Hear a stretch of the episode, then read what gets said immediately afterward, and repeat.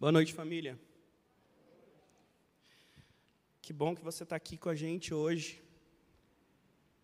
Estou feliz porque estou vendo vários, várias pessoas diferentes aqui nos visitando. Pessoas que já tinham tempo que não vinham aqui, né? É, e para mim é muito legal poder ver vocês aqui. É, eu não gosto de fazer isso, mas em especial quero dar boas-vindas a uma pessoa que eu amo muito. Eu amo muito, muita gente. Mas eu quero dar boas-vindas a uma pessoa especial para mim, que veio diretamente do Rio de Janeiro, linda. Eu amo todos vocês, gente. Tá? Então.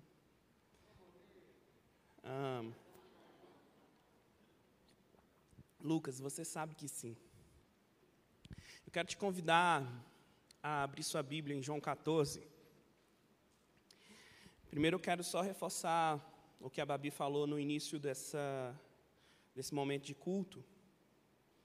É, nós estamos muito animados com o que Deus vai fazer hoje. Então eu quero que você aumente sua expectativa. Que Deus está fazendo algo. E você vai fazer parte de algo hoje. Amém? João 14, nós vamos ler o capítulo inteiro. João 14. Vamos lá. Não deixe que seu coração fique aflito. Crê em Deus, crê também em mim. Na casa de meu pai há muitas moradas. Se não fosse assim, eu lhes te, não teria dito. Vou preparar lugar para vocês. E quando tudo estiver pronto, virei buscá-los para que estejam sempre comigo. Onde eu estiver, vocês, onde eu estiver, vocês conhecem o caminho para onde eu vou. Não sabemos para onde o Senhor vai, disse Tomé. Como podemos conhecer o caminho? Jesus disse: Eu sou o caminho, a verdade e a vida. Ninguém pode vir ao Pai senão por mim. Se você realmente me conhecessem, saberiam quem é o meu Pai, mas de agora em diante vão conhecer e ver o Pai. Filipe disse: Senhor, mostra-nos o Pai, e ficaremos satisfeitos. Guarda essa palavra. Mostra-nos o Pai e ficaremos satisfeitos. Jesus respondeu: Filipe, estive com vocês todo esse tempo e você ainda não sabe quem eu sou? Quem me vê, vê o Pai. Então, por que me pede para mostrar o Pai? Você não crê que eu estou no Pai e o Pai está em mim? As palavras que eu digo não são minhas, mas do meu Pai que permanece em mim e realiza suas obras por meu intermédio. Apenas creiam que eu estou no Pai e que o Pai está em mim. Ou creiam, pelo menos, por causa das obras que vos, vocês me viram realizar. Eu lhes digo a verdade: quem crê em mim fará as mesmas obras que tenho realizado, e até maiores, pois eu vou para o Pai. Vocês podem pedir qualquer coisa em meu nome, e eu o farei, para que o Filho glorifique o Pai. Sim, peçam qualquer coisa em meu nome, e eu o farei. Se você me ama, se vocês me amam, obedeçam os meus mandamentos, e eu pedirei ao Pai, e ele lhes dará outro encorajador que nunca os deixará é o Espírito da verdade. O mundo não pode receber, pois não o vê e não o conhece, mas vocês o conhecem, pois ele habita com vocês agora e depois estará em vocês. Guarde essa, essa parte. Mas vocês o conhecem, pois ele habita com vocês agora e depois estará em vocês. Não os deixarei órfãos, voltarei para vocês. Em breve o mundo não me verá mais, mas vocês me verão, porque eu vivo. Vocês também viverão. No dia em que eu for ressuscitado, vocês saberão que eu estou em meu Pai, vocês em mim e eu em vocês. Aqueles que aceitam meus mandamentos e lhes obedecem são os que me amam. E porque me amam, serão amados do meu Pai. E eu também os amarei e me revelarei a cada um deles. Judas, não Iscariotes, disse: Por que o Senhor vai se revelar somente a nós e não ao mundo inteiro? Jesus respondeu: Quem me ama faz o que eu ordeno.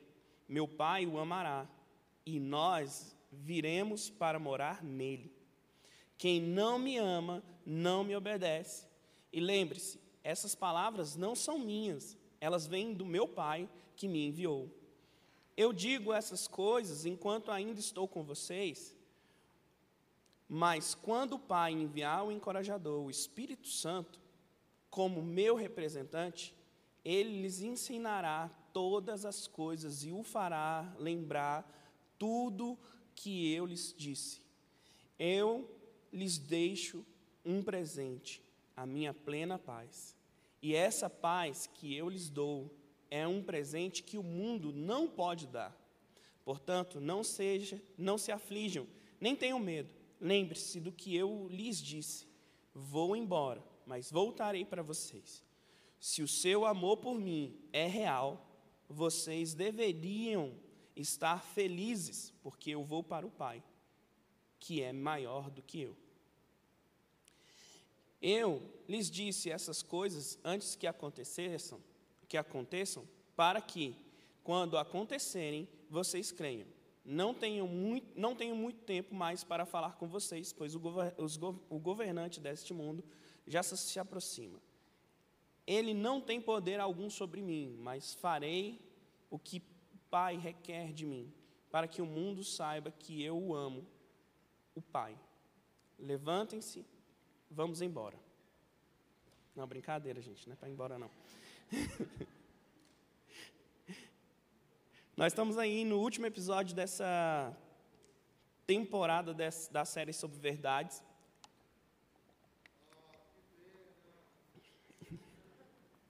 E aí, como eu falei semana passada, estava difícil pra caramba, porque o Didó começou botando, quebrando tudo. A Pati veio, arrasou. O Lucas estava inspiradaço semana passada. E eu falei, agora ficou difícil. Quem se lembra que eu pedi oração? Ok. Quando eu estava saindo, uma pessoa um jovem chamado Caleb. Caleb, você está aí, né? Faz sinal com a mão, Caleb, lá atrás. Faz assim. Aí. O Caleb parou no meio do corredor e falou assim: Pastor, eu vou orar por você essa semana. Deus vai falar com você. Mas eu vou te dar uma dica. Prega sobre o Espírito Santo, porque ele nos satisfaz. E eu falei: Eita ferro.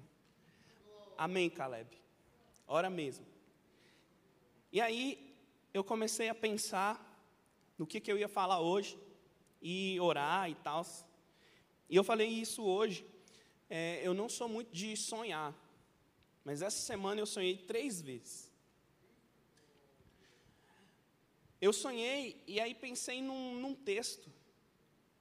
E aí eu comecei a ler o texto, o texto falou comigo profundamente, mas aí Deus falou comigo assim: não é para pregar sobre isso ainda. Está tudo certo. Eu continuei pensando e orando, e aí eu tive um segundo sonho. E eu acordei, e aí eu fui ler João 14, inspirado no sonho que eu tive. Enquanto eu estava lendo o texto, eu lembrei do Caleb falando para mim: prega sobre o Espírito Santo. Aí eu falei: captei a vossa mensagem, Jesus. Eu vou falar sobre o Espírito Santo. Um desafio enorme, mas eu espero que você é, seja encontrado por Deus hoje. E aí eu tive o terceiro sonho. E eu já contei para o pessoal hoje esse sonho. E eu vou falar deles mais no final. Bom, eu quero começar a conversar com vocês no, da seguinte maneira: o ser humano ele vive em busca de algo que o satisfaça. E isso acontece por uma coisa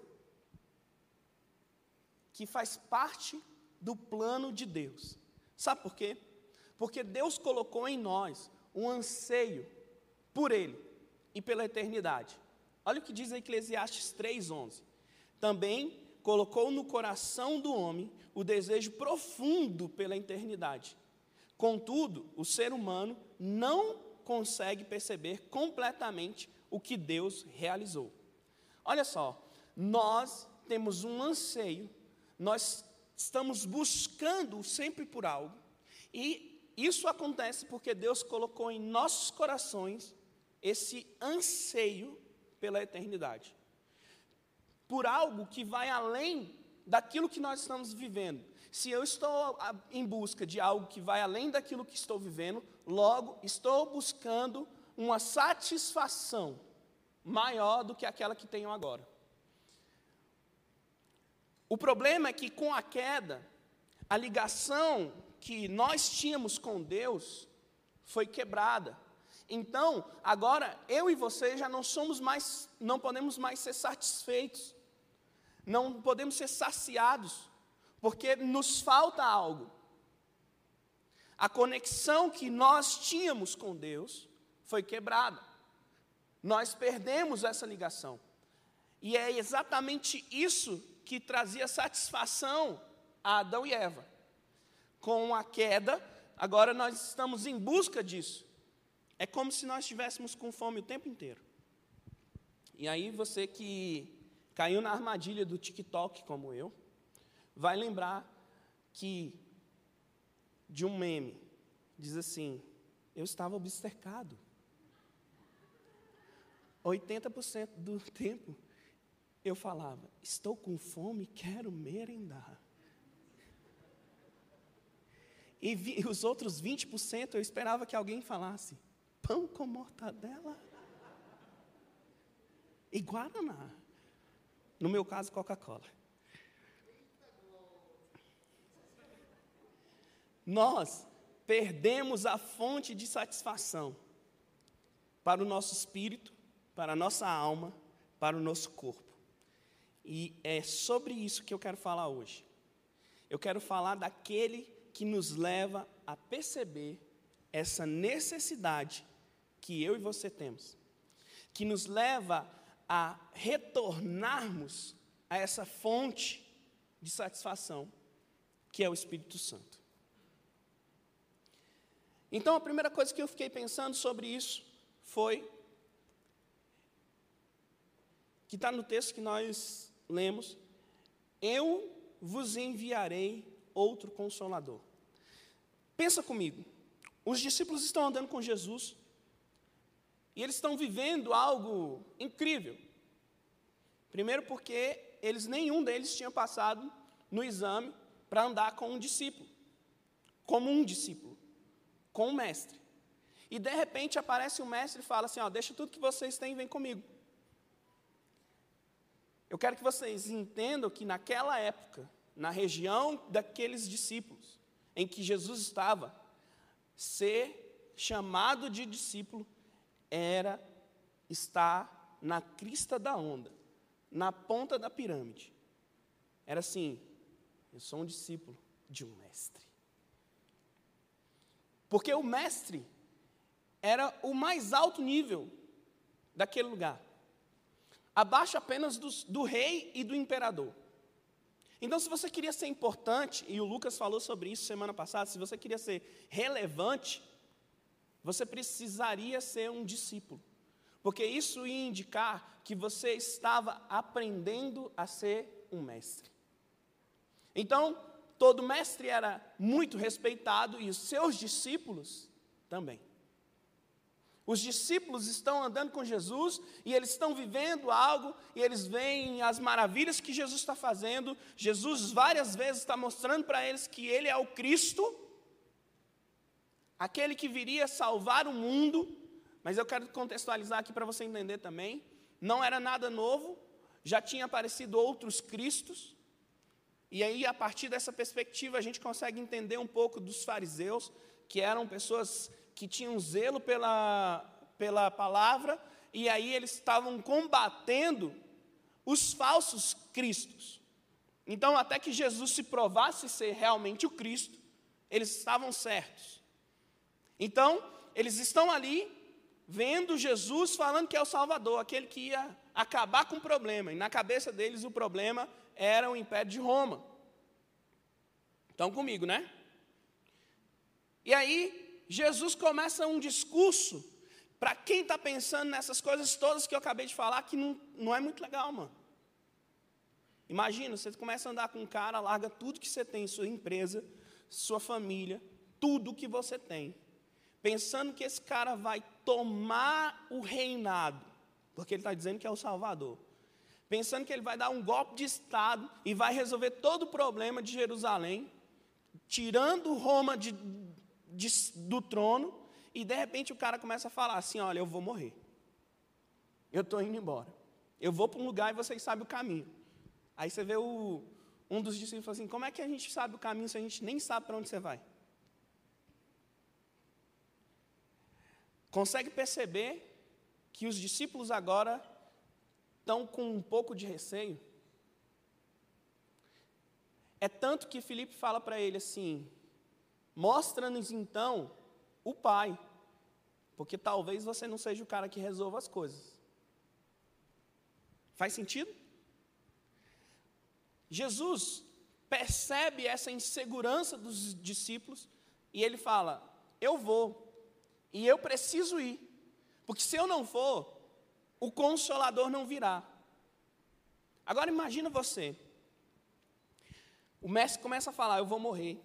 E depois fala assim, ó, vocês precisam de um consolador. O que, é que você pensa? Acabou, gente. Já era. Fiz investimento errado. Coloquei todas as minhas fichas num lugar que não vai dar futuro. Mas aí Jesus começa a explicar o papel do consolador e por que, que ele precisa vir. Olha que interessante.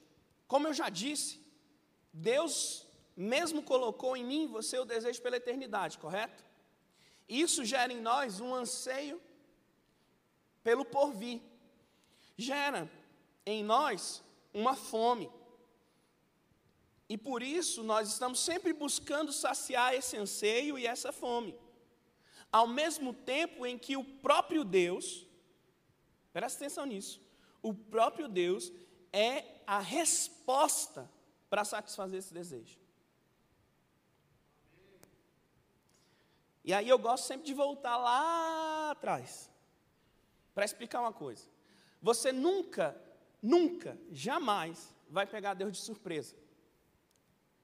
É impossível. Então, logo, Adão e Eva não pegaram Deus de surpresa. Deus já estava preparado para aquele problema. E aí, segundo alguns teólogos, existe a seguinte frase: Antes que Deus diga haja luz, ele disse haja cruz. Porque sempre quando existe um problema, Deus já resolveu a solução. Ele já enviou a solução. É isso que Jesus está fazendo. Jesus está falando: olha, vocês vão ter um problema, porque vocês vão desacreditar do que a gente viveu. Vocês vão ficar desesperados, mas eu vou resolver o problema de vocês enviando o consolador. O espírito da verdade. E o mundo não pode receber esse espírito da verdade. Por que, que o mundo não pode receber o espírito da verdade? Porque o mundo está saturado de outras verdades que não são verdadeiras. Parece um jogo de palavras aí que não tem nada a ver, né? Como que é uma verdade que não é verdadeira? É exatamente isso. Fake news. O mundo está cheio de fake news. Boa, Lucas. Deus, ele já tem a resposta para esse anseio, esse desejo do seu coração. Deus sempre vai nos dar a solução. E o que é melhor, Ele sempre será a solução. Entenda uma, uma coisa: se você está buscando uma satisfação, você não vai encontrar em outro lugar. Porque se Deus é a resposta, se você buscar em outro lugar, você vai ter uma resposta o quê? Negativa. Logo, o problema que nós enfrentamos no mundo é que o mundo diz que muitas coisas podem satisfazer o seu coração. Essa é uma verdade que é uma mentira, uma fake news. Porque a, a nossa geração vive em busca de algo para satisfazer o seu coração, mas busca na fonte errada. Vai atrás daquilo que não pode satisfazer. E aí você vai lembrar daquela frase famosa que quase todo pregador fala, que ninguém sabe quem foi que falou, que no coração da humanidade, do homem e da mulher, existe um vazio tão grande e tão pequeno do tamanho de Deus. E essa é uma verdade, porque só Deus pode preencher o vazio que você está buscando. Eu sou perdidamente apaixonado pela minha esposa, muito apaixonado por ela. Tanto é que eu, ao olhar pela primeira vez, aos meus 12 anos de idade, eu falei: é com ela que eu quero casar, e Deus ouviu minha oração, porque eu estava dentro da igreja. E depois, claro, homem de fé, passei sete anos orando para que ela aceitasse meu pedido de namoro. E hoje nós estamos casados há 20 anos. Deus é fiel, irmão. Mas ela não preenche o vazio do meu coração. Apesar de tudo isso. Eu amo os meus dois filhos de uma forma incrível. Vocês não têm noção. É tanto que quando a Ana Luísa nasceu, eu dei um apelido carinhoso para ela. Pedrinha Preciosa. Agora não, porque agora já está grande, a gente fica mais de boa. Mas antes eu sempre falava para ela: Você é minha pedrinha preciosa, você é minha pedrinha preciosa. E aí teve um dia desses atrás que ela chegou e falou assim: Pai, vem cá, a gente precisa bater um papo. Eu falei: Pode falar. Assim, o que está acontecendo? Eu falei: O que está acontecendo o quê, rapaz? Ela: Você está diferente. Você não está mais se importando. Eu falo que vou fazer isso, você fala assim: Faz o que você quiser. Eu falo que vou sair, você fala: Faz o que você quiser que, que aconteceu? Eu falei assim, não, você já está grande. Então, faz o que você quiser da sua vida. Aí ela ficou me olhando. E aí, um outro dia, conversando, uma outra conversa, que eu não vou entrar em detalhes.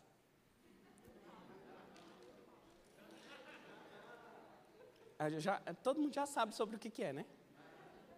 Eu falei assim, Ana Luísa, deixa eu te falar uma coisa, presta atenção.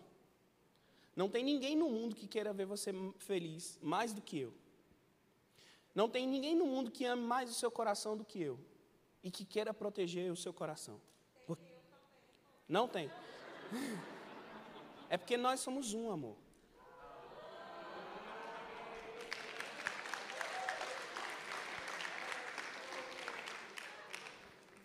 Se fosse no PG, ia ter uma frase, e eu não vou falar, quem já foi do meu PG sabe o que, que, que a gente ia estar falando nessa hora. Porque a gente está transmitindo, não pode falar essas coisas. Oh, Jesus. Aí eu falei para ela, é, não tem ninguém que queira melhor o seu, é, proteger o seu coração do que eu, porque você é minha, minha pedrinha preciosa. Eu lembro que quando o Miguel nasceu, é, eu tenho uma foto que ele cabia na palma da minha mão, assim.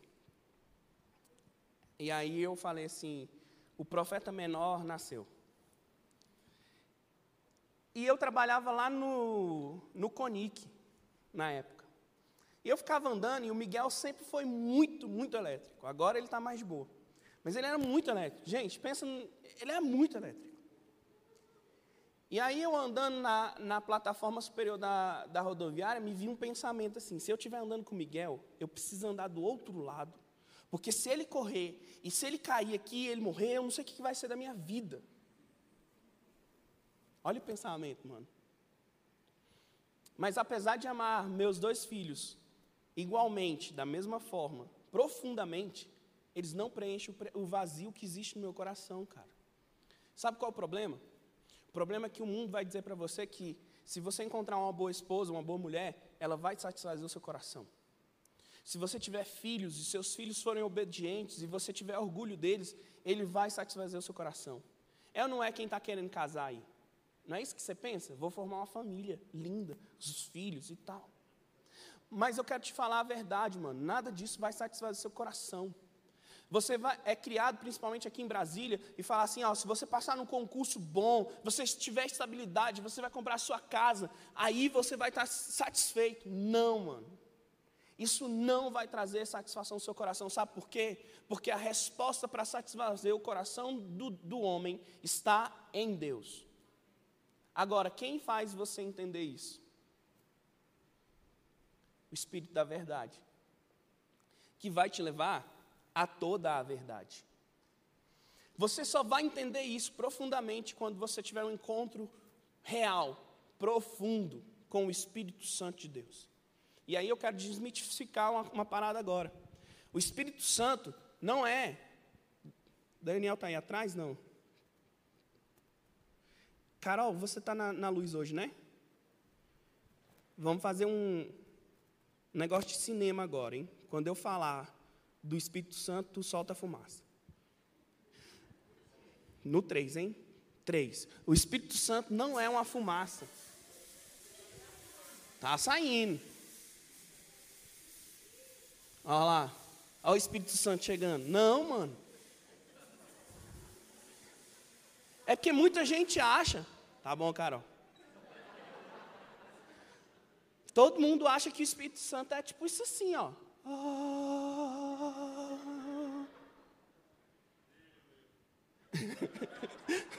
boa, boa.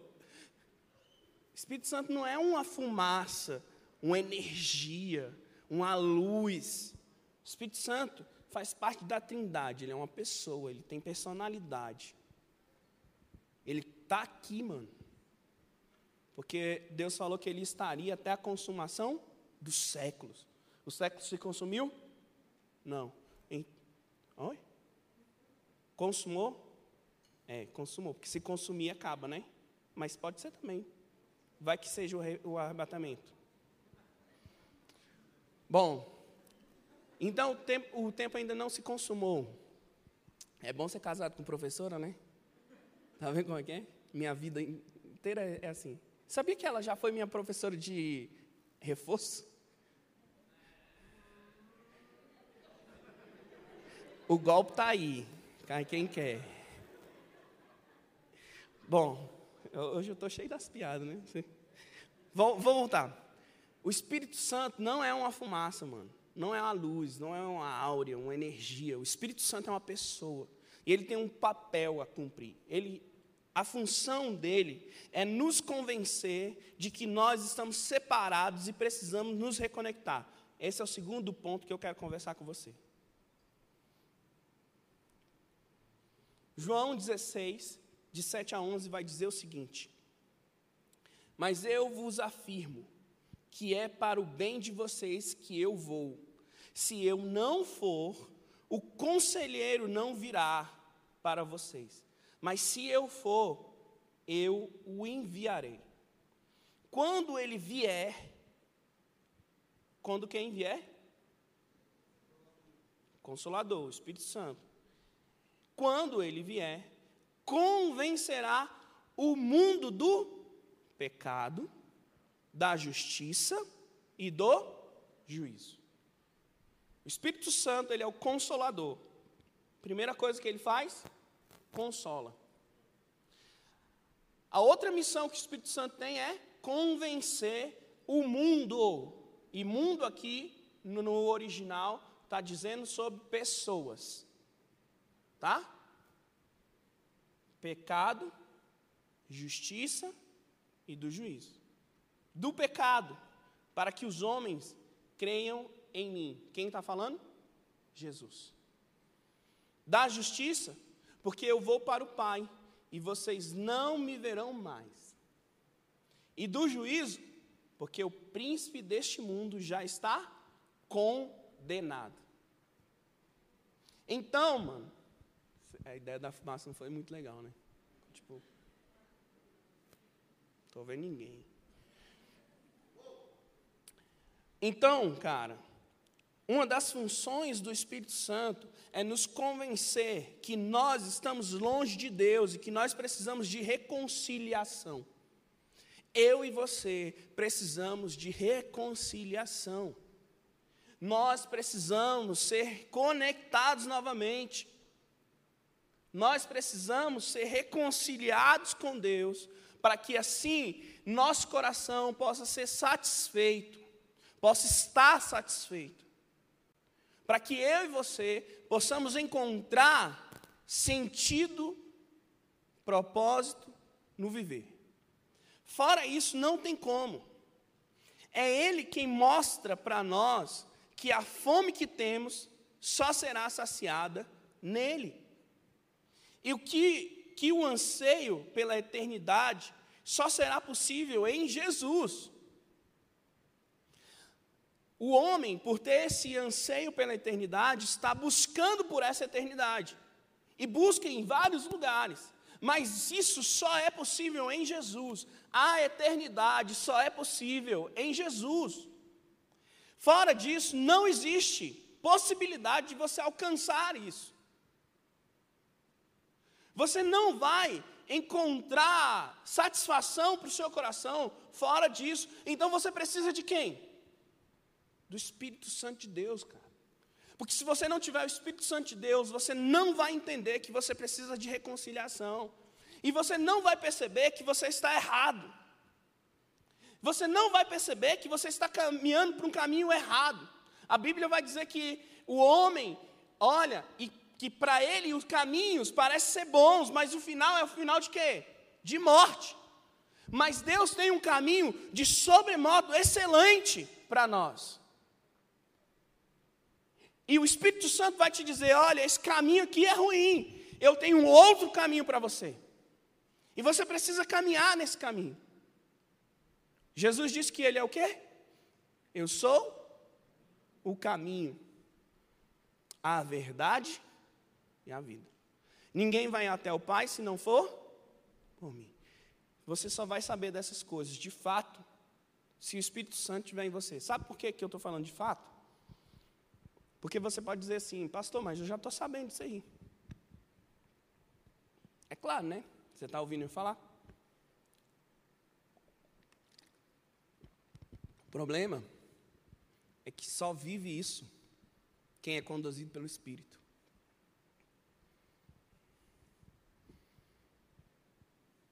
Entendeu o, o dilema? Você não basta você ouvir, não basta você ler. Você precisa praticar. Mas você só consegue praticar com o Espírito Santo. Porque de você mesmo, nada de bom vai sair, mano. Você não é, não é a última Coca-Cola do deserto. Você não é o cara que consegue resolver todas as coisas. Você não é a pessoa mais importante no universo. Você sozinho é igual aquele meme. Eu não preciso de ninguém. Aí vocês sabem, não pode falar que está transmitindo. Né? É assim, mano. Agora, quando o Espírito de Deus está com você, você começa a perceber que você é esse cara, que não, não, não, não merece nada, esse cara que não consegue resolver nada, esse cara que, que só faz coisas ruins. Aí você reconhece, cara, eu sou um lixo. E a partir daí, o Espírito Santo não está mais com você, o Espírito Santo está em você. Era para todo mundo estar tá falando esse negócio aí que o Lucas falou agora, mano, porque isso é de uma profundidade tão grande que se você tivesse realmente entendido isso, mano, ou se fosse em outra igreja, já tinha uns 10 rodopiando aí, mano. É sério, cara. É, eu vou falar de novo, mano, para você entender e dar um glória a Deus, pelo menos. Quando você entende que você não é autossuficiente, o Espírito Santo não está mais com você, ele começa a estar em você.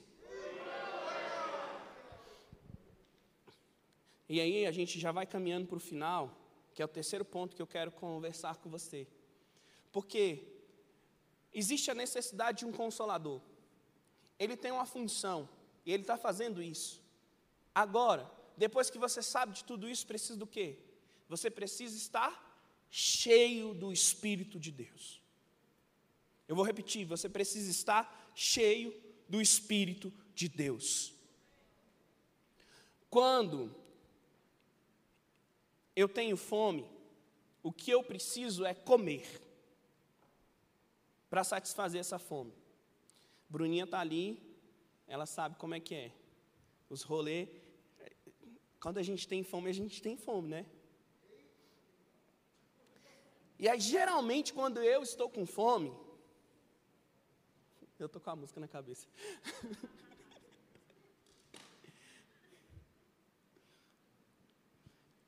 eu fico procurando um lugar para eu me alimentar. E aí a gente costuma dizer a seguinte frase: depois que a gente come, e come muito, a gente diz assim, eu pelo menos falo assim: estou cheio. Se estou num lugar mais chique, eu falo igual eu falar ali, estou satisfeito. Mas quando eu estou com a galera, eu falo assim, estou cheio, mano. Estou cheio. Esse dia eu fui comer na casa de um casal jovem que casou recentemente. Eles fizeram hambúrguer artesanal. Mano, eu terminei o primeiro hambúrguer. falei, caraca, top. Sabe aqueles hambúrguer artesanal que precisa do palitinho para segurar? Era desse. falei, caraca, top. O Kel foi comigo. Aí eu olhei para o Kel e falei, top. Aí o Kel, top. Aí a, a jovem, a nossa amada querida, falou assim: vai querer mais, pastor? Tá lá, já está pronto. Aí eu, alguém falou para mim assim, do meu ouvido: você está cheia. Aí alguém falou do outro lado assim: mas já está pronta. Que desfeita. O que, que você acha que eu fiz? Eu ouvi quem? Minha avó me ensinou bem, não faça desfeita. Aí eu comi o segundo hamburgão, mãe. Nossa. Eu terminei, eu falei assim, mano, tô cheio demais, mãe. Oxi. E ainda tinha sobremesa, mano. Aí de novo falou assim, vai fazer desfeita?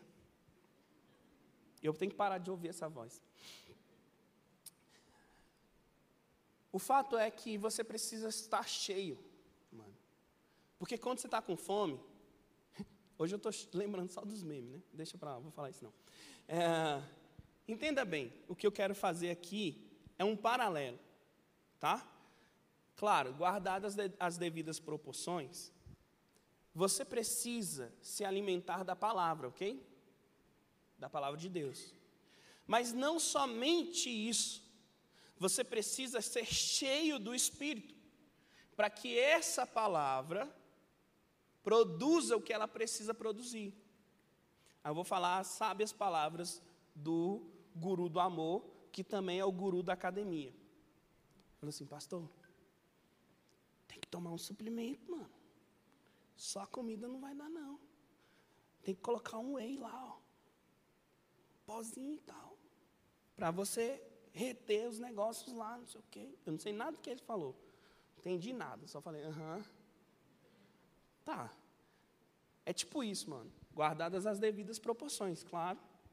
A palavra de Deus vai te alimentar, mas você só vai guardar tudo aquilo que ela tem para você se você estiver cheio do Espírito Santo. Se você não tiver, não vai servir, cara. Você vai ler você vai até aprender algumas coisas, mas viver de fato aquilo não vai rolar. Porque é o Espírito Santo de Deus que vai te conduzir a viver essa verdade.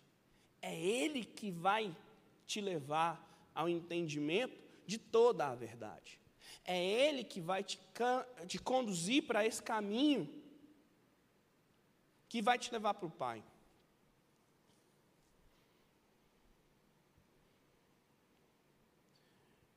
Um crente cheio do Espírito não é somente aquele que flui nos dons. Quando, quando eu falo de ser cheio no espírito, talvez você está criando uma imagem na sua mente de um cara que fala em línguas, de um cara que ora e a pessoa é curada, do cara que, que fala profecias, um cara que vai lá e faz e acontece. Mas um crente cheio do Espírito não é somente o cara que flui nos dons, não é somente aquele que sabe ser consolado, ele é aquele que entende que, através do Espírito de Deus, ele pode ser melhor. Ele é aquele que entende que, através do Espírito de Deus que está agindo nele, ele é um emissor das boas notícias. Ele é um cara que entende e percebe quando Deus está fazendo algo. Ele é um cara sensível também. A voz do Espírito. Lembra? Filipe está no meio do avivamento. De repente o Espírito chega e fala para ele: Eu preciso que você vá para um lugar. Primeira é, viagem de temporal, tipo saiadinho, acontece. Ele é transladado de um lugar para o outro. Ele aparece numa encruzilhada e de repente está passando um carro e ele corre atrás do carro e tem um cara lendo a, a palavra e, e, ele pergunta: Entende o que lê? Aí o cara fala assim: Ah, como é que eu vou entender se não tem ninguém para me explicar? Felipe vai e explica tudinho. O cara entende. Fala assim: ali tem água. O que, que impede que eu seja batizado? Falar nisso, se você ainda não é batizado, procura o Pedro, procura a Lara. Nossa classe de batismo, próximo batismo no final do ano, tá? E aí, aquele cara é batizado. Olha só. Filipe estava cheio do Espírito de Deus, cara. Ele foi sensível, ele ouviu a voz. Ele foi lá, pregou a boas novas. Ele foi lá, batizou o cara.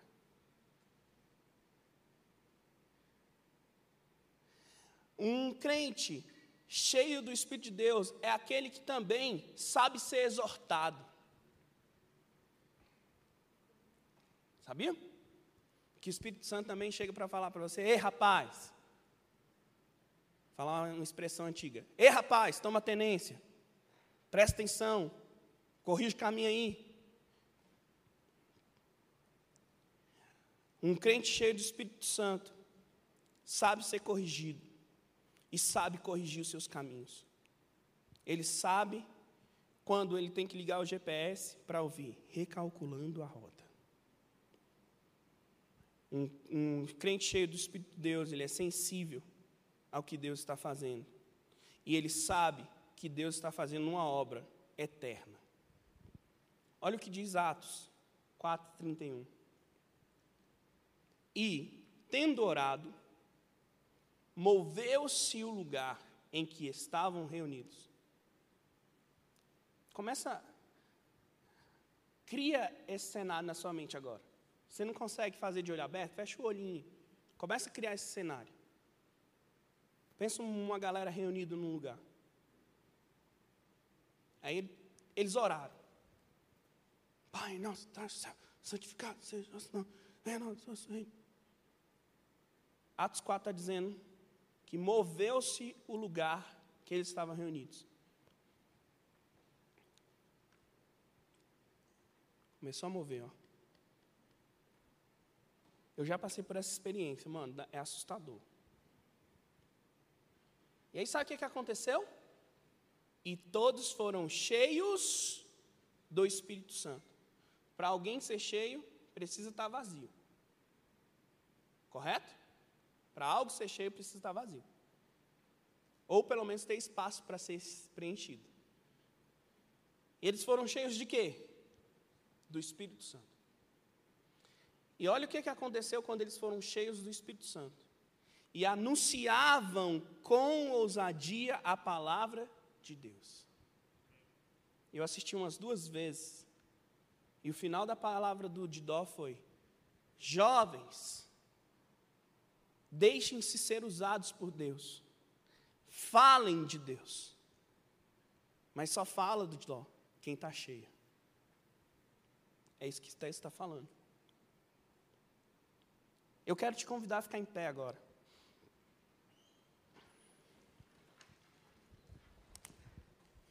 Eu espero que você tenha entendido que só tem uma forma de você encontrar satisfação para o seu coração.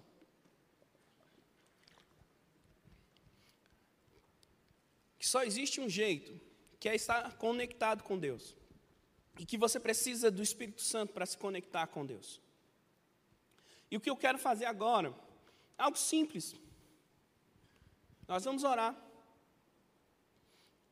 E eu quero que você ore, sendo sincero primeiramente com Deus. E se você tiver coragem, eu quero te desafiar a pedir para que o Espírito Santo de Deus, que está aqui agora, comece a encher o seu coração. Elimina da sua imaginação qualquer coisa mística, sabe? Não é disso que nós estamos falando. É claro que isso pode acontecer? Pode, mano. Porque você é uma pessoa, você tem emoções. E Deus, quando vai te tocar, Ele não vai tocar só numa área. Ele toca em você por inteiro. Então, se você sentir vontade de chorar, pode chorar, mano.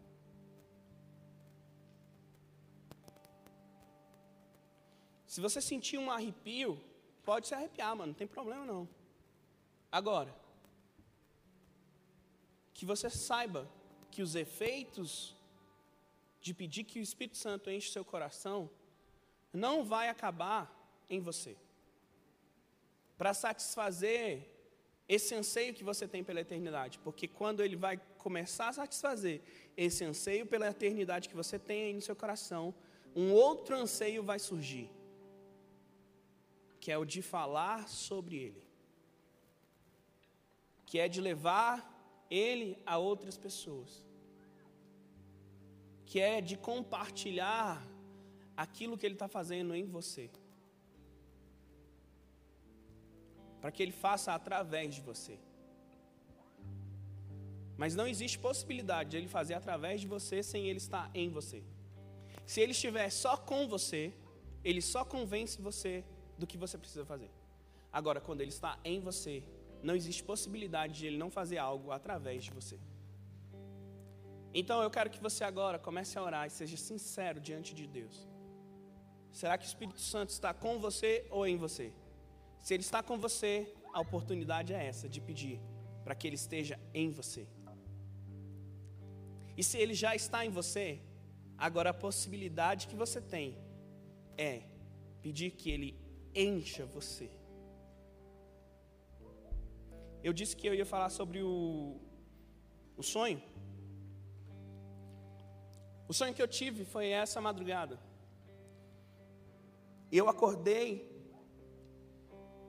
e no meu sonho, nós estávamos no culto hoje.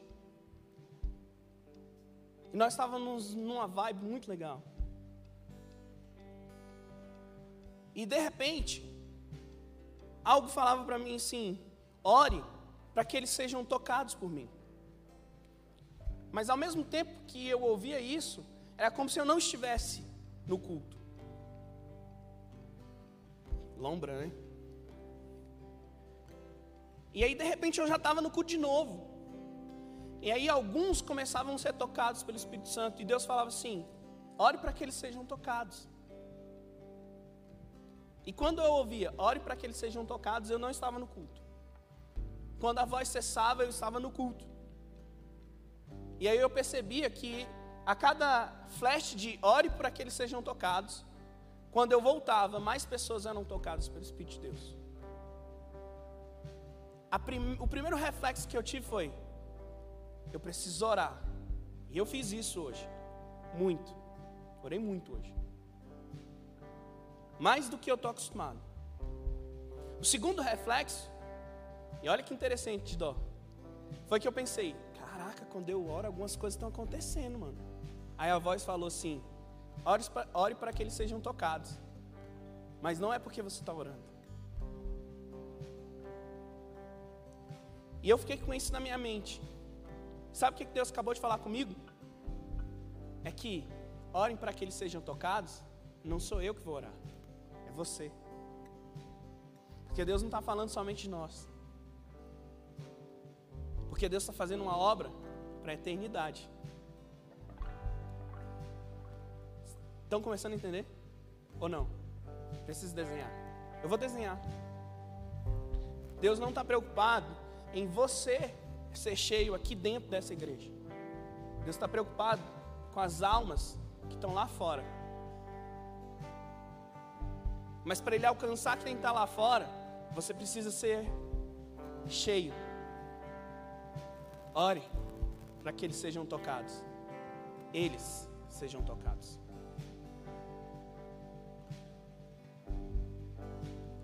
Porque quando você começar a orar, você vai ser cheio.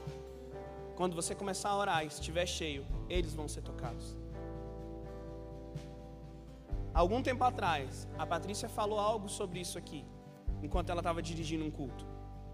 E eu, eu liberei uma palavra. Que Deus, Ele está agitando o mundo para que a gente possa alcançar os jovens de águas claras. Eu não posso fazer sozinho. Mas se você começar a orar, começar a ser cheio, eles vão ser tocados. É por isso que eu quero te desafiar hoje. Comece a pedir ao Espírito Santo de Deus que encha o seu coração, porque quando você estiver cheio, nós vamos experimentar o maior avivamento que essa cidade já viu. Você crê nisso? Se você crê nisso, comece a orar.